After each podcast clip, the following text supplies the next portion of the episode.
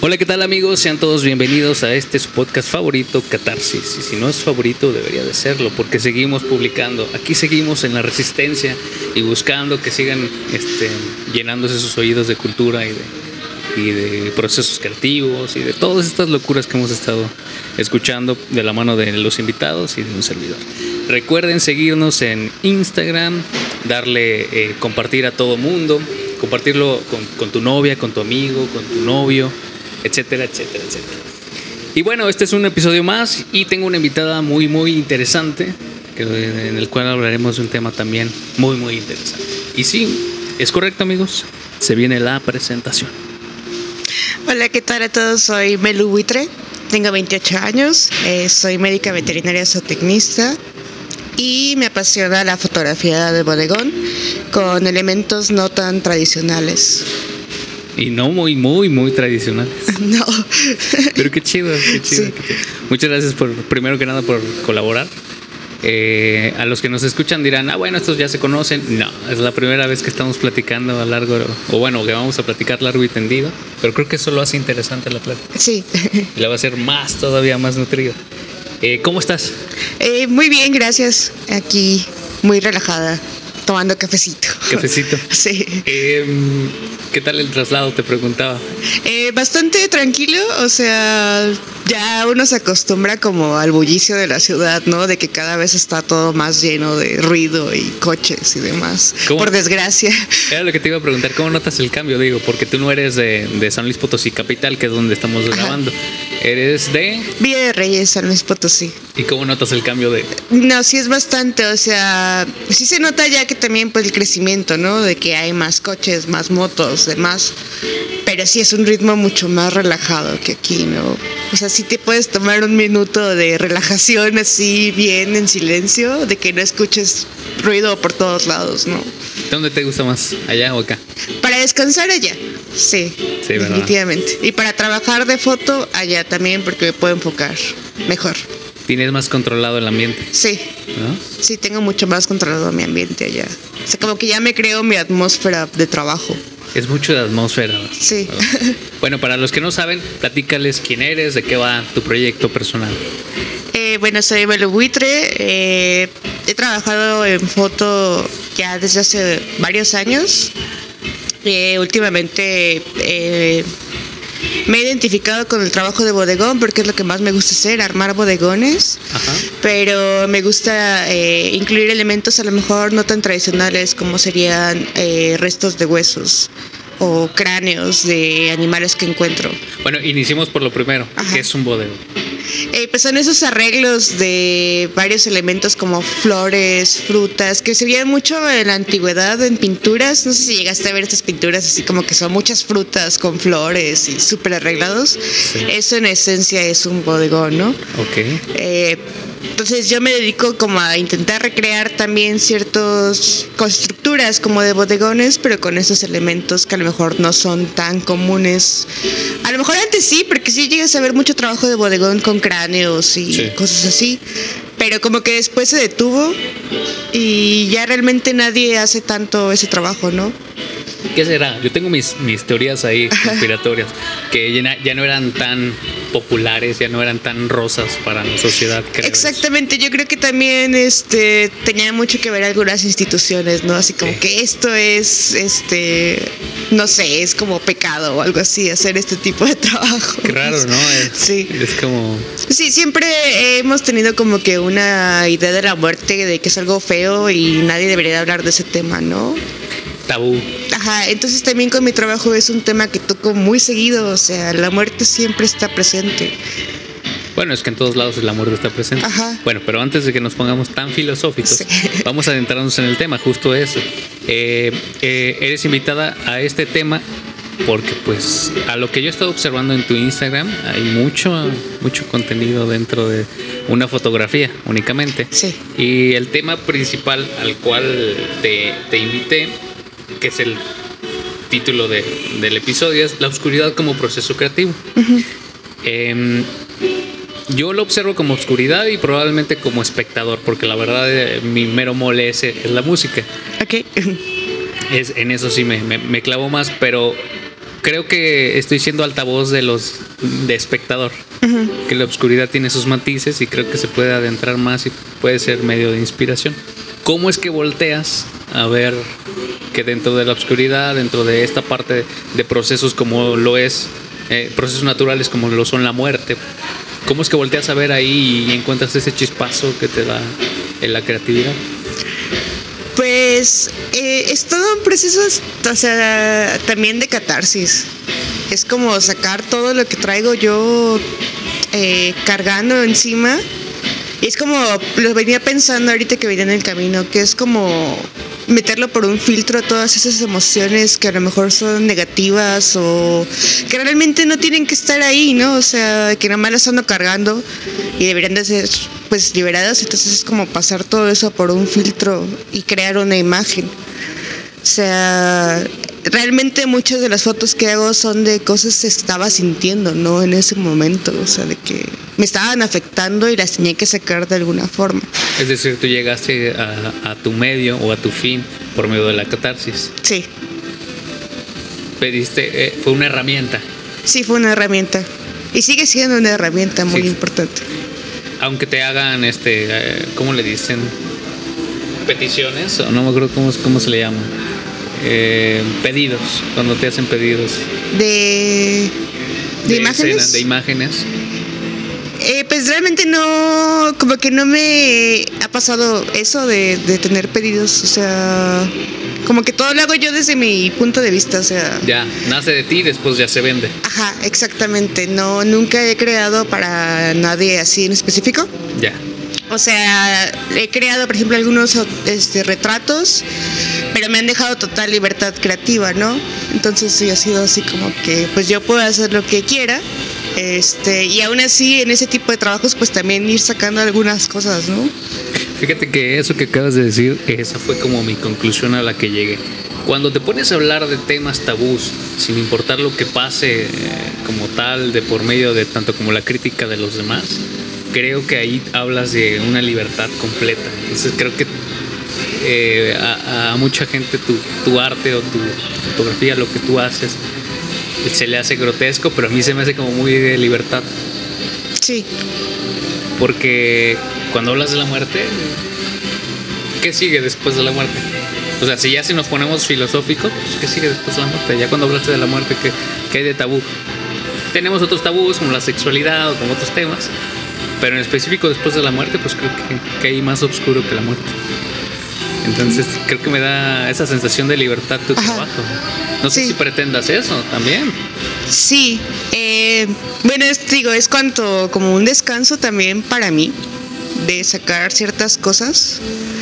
Pero, por ejemplo, también con los restos de animales con los que trabajo es como, para mí es un trabajo en el que los estoy honrando y es lo que mucha gente a veces no entiende y es cuando he tenido así como que un par de ataques así de que de maltrato animal o demás, cuando pues nada que ver, o sea, yo lo que, o sea, los encuentro, eh, los proceso y demás, pero es desde el respeto, ¿no? Y desde quererles brindar un descanso, o sea, como que es como que te, encontré, eh, no estabas descansando porque estabas ahí en medio de algún no sé, algún baldío, la calle o no sé. Entonces es mi forma de honrar tu muerte, ¿no? Y es mi forma de dignificar tu muerte y brindarte un descanso. Ahora también eh, eres veterinaria, entonces creo que va mucho de la mano, ¿no? Sí.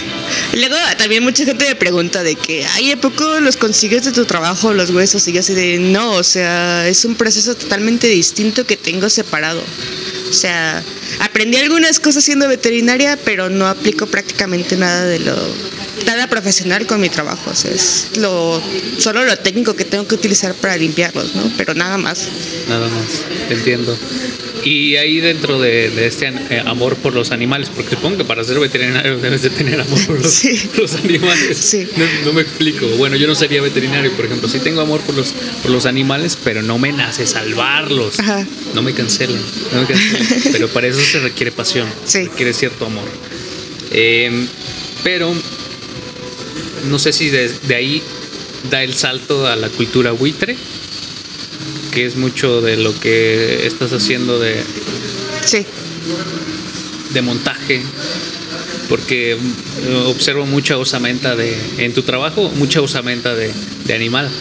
Sí, sí, de hecho, eh, pues la cultura buitre llegó a mí como hace 10 años, cuando estaba en la universidad. Eh, porque en la universidad, pues obviamente cuando estás en los laboratorios de anatomía te piden así de que, ah, necesitamos que nos traigan huesos para el laboratorio, ¿no? Para las clases. Entonces tenías que aprender por tus medios. Ahí sí aprendimos nosotros por nuestros medios, ¿no? De que métodos de limpieza, porque en la escuela nadie nos enseñó nada. O sea, nomás nos dijeron, van a traer huesos y a ver cómo le hacen, ¿no? Ya, échenle ganas. Échenle ganas, sí. Entonces, pues entras a un mundo bien raro, ¿no? O sea, desde sí te encuentras como cosas muy académicas, ¿no? De que, pues hazlo así, hazlo así. Pero no sé, yo como que me metí mucho en el tema. Y me fui topando con estos blogs de gente que se dedicaba a algo llamado cultura buitre, ¿no? Y así como que me quedé, pues, ¿qué es eso, no? Y pues como que me fui adentrando, pero más que nada estéticamente, o sea, me gustaba lo que hacían, pero no había investigado más, o sea, nomás decía, ah, pues es gente que hace trabajo con huesos, con huesos. Pero no fue como, no me metí más, ¿no? Hasta que conocí a una chica por Instagram, que fue la que me enseñó prácticamente todo lo que sé de limpieza básica. Y fui viendo cómo ella iba viendo la muerte, cómo era que trabajaba con los restos que encontraba. Y así como que fui siguiendo a más personas y me di cuenta que, que era un movimiento mucho más complejo y más grande de lo que me imaginaba, ¿no? Y te digo, y viene desde mucho desde el respeto y desde honrar a los animales. O sea, es lo que me gusta mucho, porque es muy, difiere mucho de la taxidermia, por ejemplo. Porque la taxidermia, pues sí es así como. Pues en general es gente que va de cacería y que quiere tenerlos como trofeos y cosas así. Y creo que ahí es menos respeto. Ajá. ¿Por qué? Porque lo matas. Si te gusta tanto, porque lo matas. Sí, sí, es todo un debate ahí, este. Es doble moral, discúlpame, pero yo sí lo digo. Oye, Esto- ¿te gustan los. O, o los amas o los odias? Sí, pero bueno, desde el punto de vista ya ambiental y demás, este, ahí sí hay como un poco de debate, ¿no? De, sí, bueno, de ahí los ya está más implicado. Ajá. De, de cómo llegan a ayudar con la conservación y demás, pero es súper controversial de todas formas, ¿no? De todas maneras, no- hay como por qué matarlos. Ajá, exactamente. Entonces, pues te digo, pues encontré como estas diferencias, ¿no? De, de este grupo, de estos dos grupos de gente, de que sí hay gente que hace taxidermia y es buitre, pero es poca. O sea, sí es, es poca la gente que hace eso. Ahora, junto con pegado, porque veo mucho de la mano, ¿por qué con la fotografía? ¿Por qué no con música? ¿Por qué no con escultura? ¿Por qué con fotografía? Pues no sé, yo creo que era un medio con el que me sentía muy cómoda. O sea, de que ya lo había estado como ex- explorando bastante tiempo. Te estaba comentando desde los 12 años que anduve como que ahí explorando. Pero platícale eso a la gente, cómo nació el rol de Ah, sí. estuvo muy interesante. Sí, estuvo muy interesante. Eh, pues no recuerdo bien si fue cuando tenía 12 u 11 años, Ah. pero estaba ya como en la primaria secundaria. Y hubo un curso para niños allá en mi pueblo, ya lo que se llamaba fotografía estenopeica, que es eh, con cámaras, eh, pues también en inglés se le llama pinhole, porque son con un, se les hace el agujero con el alfiler y se deja pasar la luz por ahí, y es como una cámara casera, ¿no? Entonces, pues llevaron a un fotógrafo cubano a, darnos ese curso, pero estuvo muy padre porque pues era para niños, entonces era como que súper didáctico, súper bonito y nos llevaban así a un montón de lugares que pues normalmente no ibas así como a las haciendas o cosas así. Y pues nos enseñó mucho tanto de composición como de, pues también en sí de la fotografía estenopeica. Pero sí se me hizo muy curioso que fuera como un curso así de la nada, ¿no? En un pueblito, eh, de algo tan específico. Bueno, a ti sí te hizo curioso eso. A mí se me hizo curioso que hicieran cámaras en su casa. Sí, también. Sí, eh, de cómo aprender los tiempos de exposición, cómo revelar. Fíjate, para ser de- para niños, Estaba muy, sí, estaba muy padre, o sea, te digo, hasta revelar nos enseñaron. Y pues desde ahí como que empezó mi, mi amor por la fotografía y poco a poco fui este como encontrando mi estilo y me di cuenta que empecé como que a meter los huesos porque estaba bien orgullosa de que estaba aprendiendo a limpiarlos. y era así como que, ay, miren lo que hice, ¿no? Ya. O sea, pero como que quería que se viera muy estético y así fui como que moldeando. Ya después como le fui metiendo también catarsis y demás, pues ya se fue moldeando todavía más la imagen. Se fue dando más, más. Ujú. Ok, regresando al tema, eh, vamos a hablar ahora de- de- del tema en específico, la muerte, porque en tu fotografía hay mucha muerte. Dices tú, es una manera de honrarlos, una manera de, de mostrar hasta cierto respeto. ¿Y qué tanto influencia demasiado tu- en tu trabajo? Es decir, cuando haces un montaje, ya vas pensando en que quieres representar muerte o cómo es esto. ¿Cómo- platícame cómo realizas un montaje, cómo nace un montaje. Pues fíjate que nunca quiero representar muerte. Ok. Sí, no, no es algo que busco. Es más, eh, busco más como el descanso, o sea, no tanto la muerte, o sea, como verlo como el último descanso, por así decirlo. Ya. O sea, sino que pues se vea como muy tranquila la atmósfera, ¿no? Por ejemplo, en uno de mis trabajos que hice la última vez, eh, lo inspiré mucho como en los sueños y quería que se viera como algo dormido, ¿no? Lo que estaba ahí. Y como que sí se logró crear la atmósfera así con las luces muy tenues, el elemento principal en medio como si estuviera dormido. Pero así literal no quiero nunca mostrar la muerte como tal, o sea, es más como no sé, que se vea bonito, Ya. o sea, sí que se vea estéticamente bonito, pero que también te dé como ciertas sensaciones, ¿no? O sea, como que, ah, mira, esta foto está como, tiene muchos contrastes muy fuertes, quiero que se sienta como fuerte, ¿no? O esta está como muy suave, quiero que se sienta como un descanso. O esta este, es un momento en el que estuve batallando mucho con algo, quiero que se note como que estuve batallando con algo, ¿no? Es decir, primero nace del sentimiento, luego montaje, o es montaje, sentimiento, nombre. ¿O cómo es? El nombre casi siempre sí es el final. Sí, ¿verdad? Sí. Y para el montaje normalmente lo voy pensando desde que estoy trabajando con la pieza que voy a fotografiar. Ya. Es Desde raro ahí. que ya lo haga de que ya tengo piezas limpias y diga, ay, como que quiero poner este cráneo aquí o quiero poner... No, más bien desde que voy haciendo todo el proceso desde inicio, desde que encuentro la pieza, voy pensando en, en la imagen, ¿no? Y en el montaje. Qué podría... ¿Qué elementos podría poner? ¿Qué elementos a lo mejor no van a funcionar bien? ¿Qué colores? Blanco y negro, etcétera, ¿no? Y eso se ve muy influenciado por la música que escucho. Últimamente me he dado cuenta que la música juega un papel muy importante en, en los montajes. Eso era la- mi siguiente pregunta. ¿Qué te nutre? Digo, eh, podrás hablar de algo temático y de un tema oscuro, pero hasta dentro de la misma oscuridad no hay tanta monotonía. Hay matices, creo yo, yo soy fiel creyente de que hay matices en la vida y de los matices creo que es donde se nutre muchísimo el arte. Sí. Entonces, ¿de qué te nutres? ¿Dices música? ¿Qué más? Sí, eh, últimamente ha sido mucho música. O sea, casi todas las imágenes que he creado estos últimos dos, tres años han sido, han ido de la mano con la música súper fuerte. O sea, ha sido una gran influencia en estos últimos años.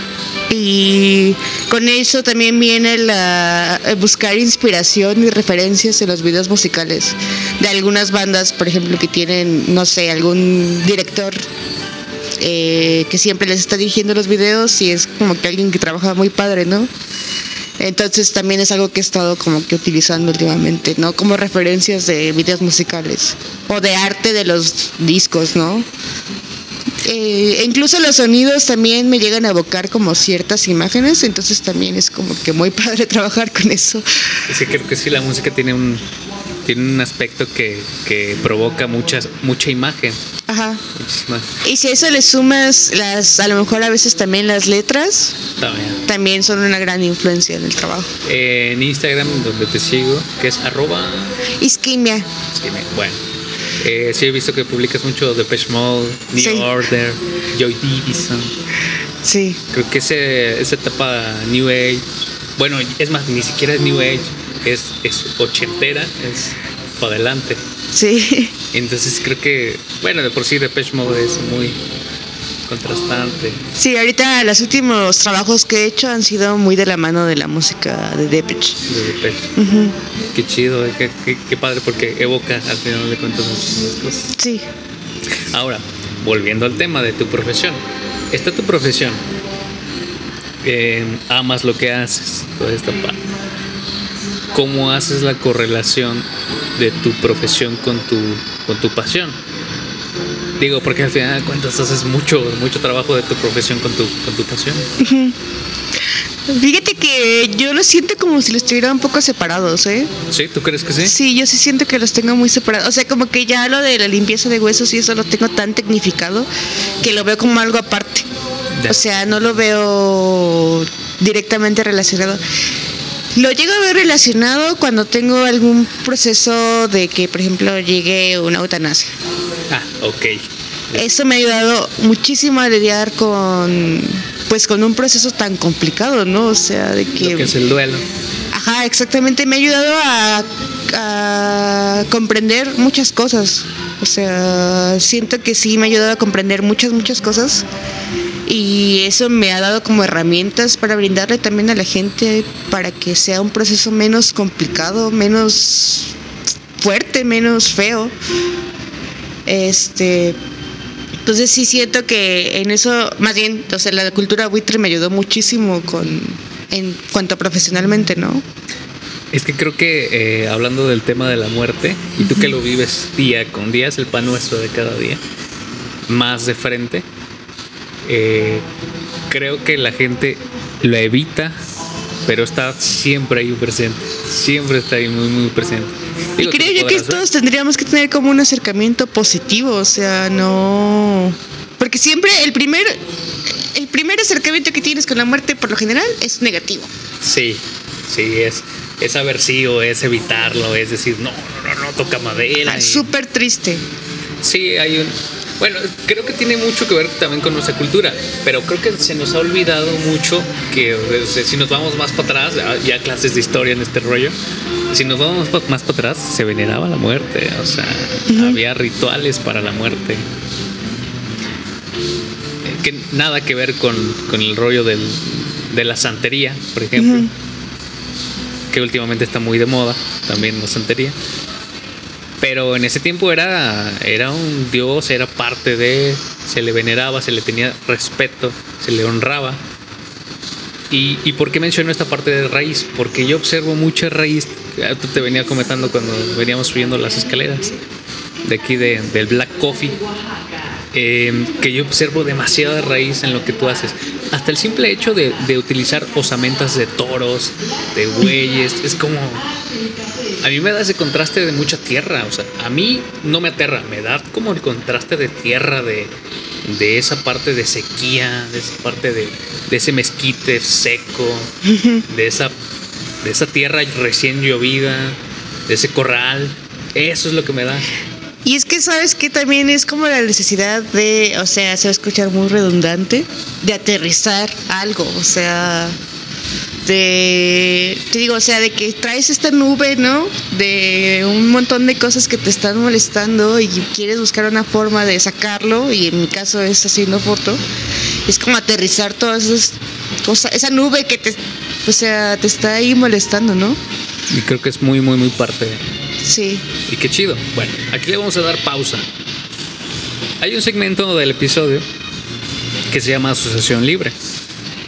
Te explico, la asociación libre va de, te digo una lista de palabras y tú me dices lo primero que se te venga a la mente. ¿Estás lista? Ok.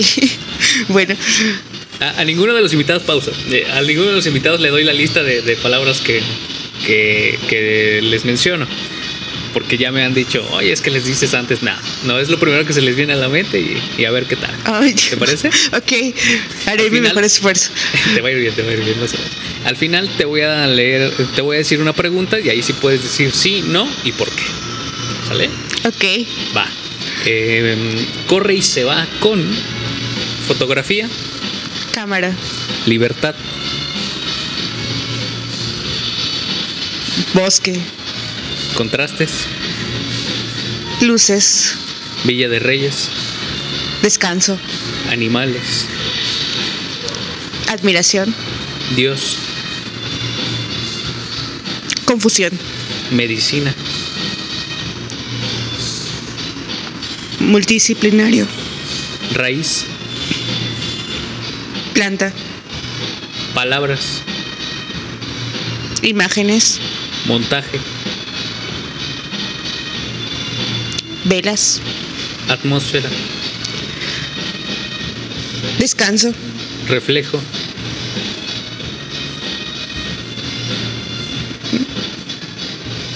No lo sé. Huesos. Estructuras. Muerte. Diré que descanso también. Visceral. Doloroso. Blanco. Hueso. Negro. Ceniza. Correcto. Ya se acabó la lista. Ahora, en edición fotográfica, en, en fotografía en específico, es edición fotográfica como herramienta o como obra. Sí, no, ¿por qué? ¿Como herramienta o como obra?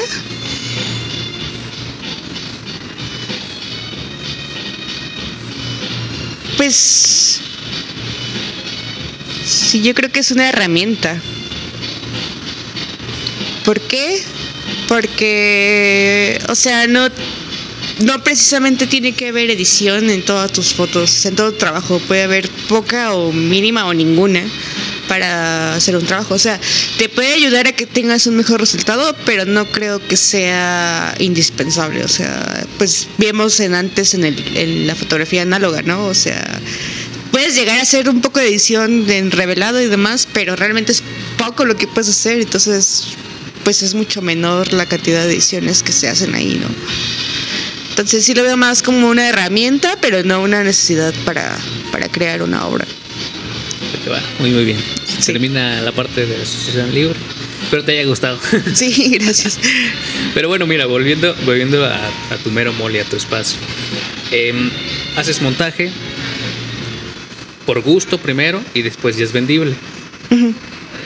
Eh, no me equivoco, ¿verdad? No, Sí, ese es el, sí, es la- el orden. Ok.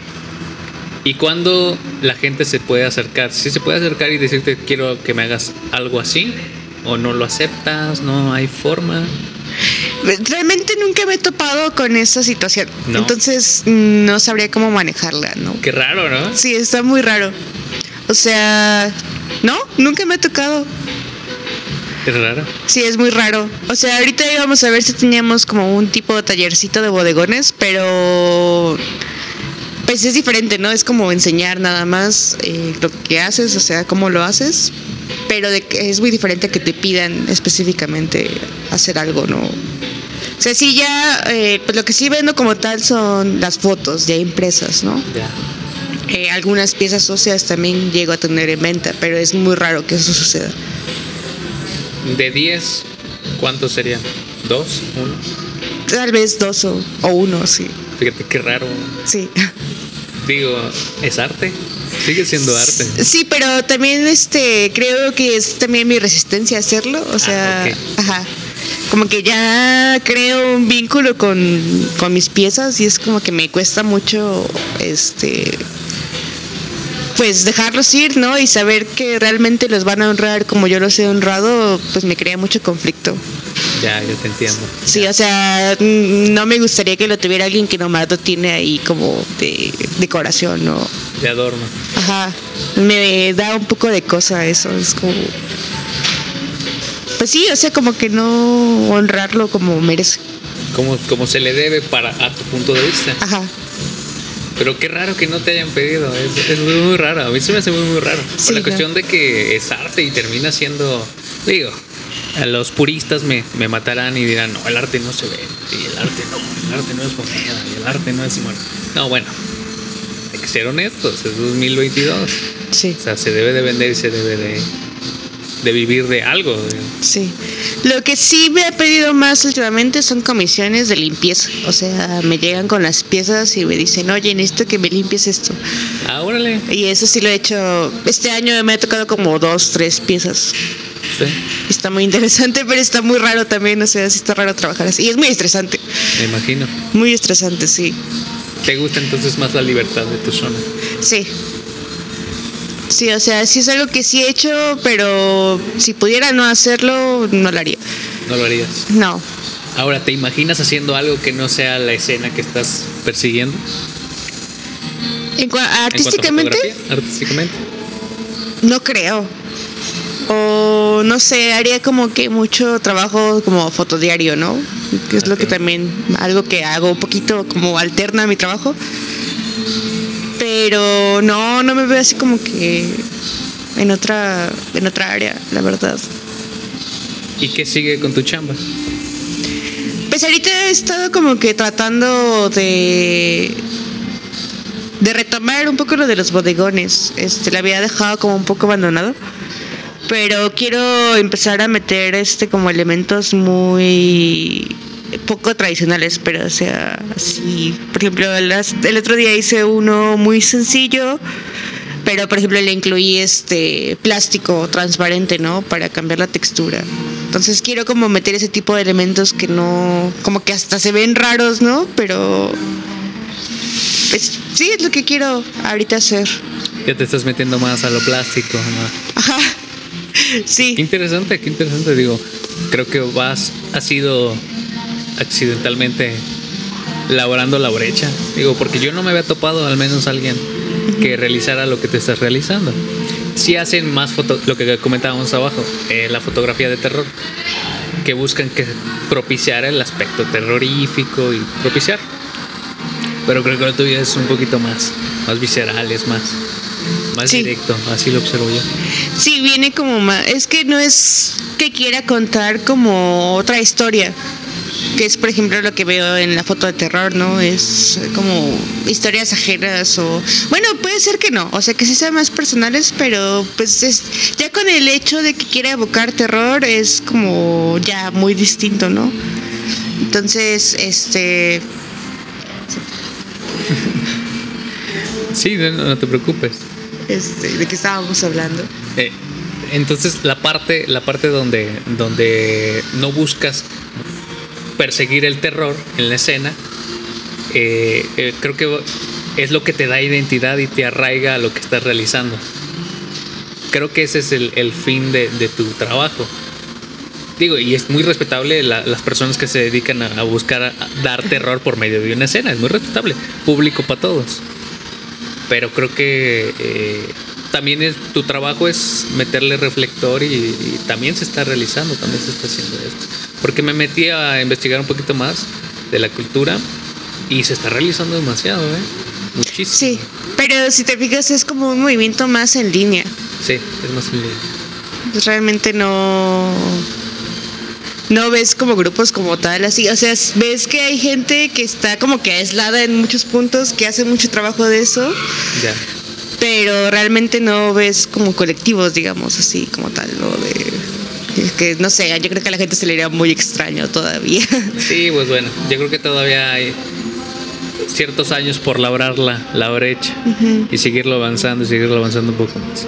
Pero bueno, mira, eh, te pregunto de qué proyectos, para si tienes alguna convocatoria, si tienes algún evento, se lo dejes aquí al episodio y que te puedan contactar a ti directamente, trabajos, colaboraciones. No sé si quieres decir tus redes o tus próximos eventos.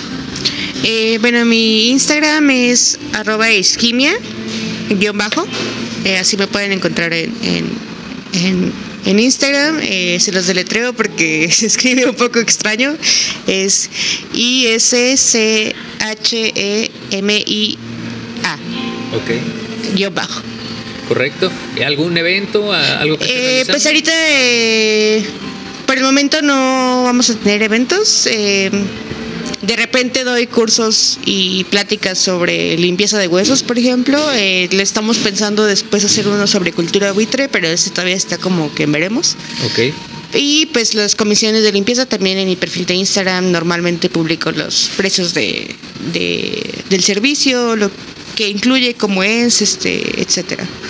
Correcto. Y creo que Instagram es la mejor red para ti, ¿no? Digo, es más visual. Sí, eh, y de hecho es como que la que más se mueven también los buitres. O sea, en Ya. Instagram, antes era Tumblr, pero pues ya Bueno. Tumblr ya murió un poquito. Uh, sí, bueno, ya, ya ya, falleció. ya está medio en desuso, ¿no? Sí, bueno.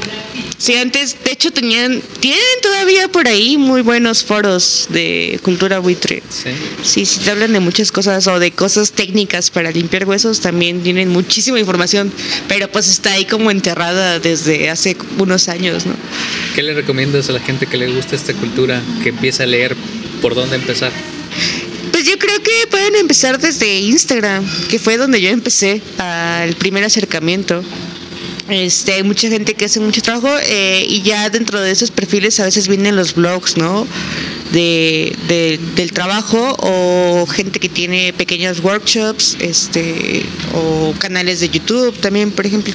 Pero creo que Instagram es un buen lugar para buscar sobre cultura buitre. Eh, hay mucha, mucha gente.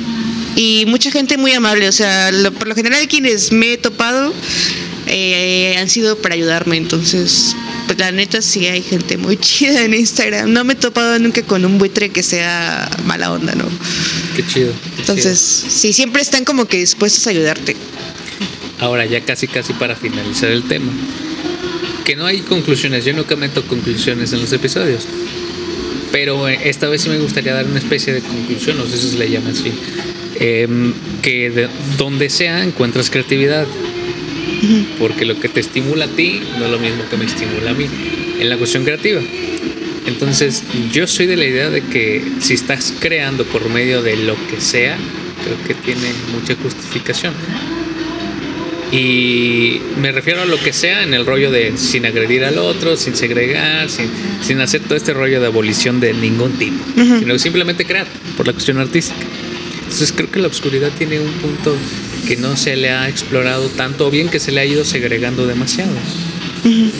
Eh, Entonces creo que esa sería como una de mis conclusiones. No sé si tengas algunas conclusiones por medio de la oscuridad que hay de, en el proceso creativo. Sí.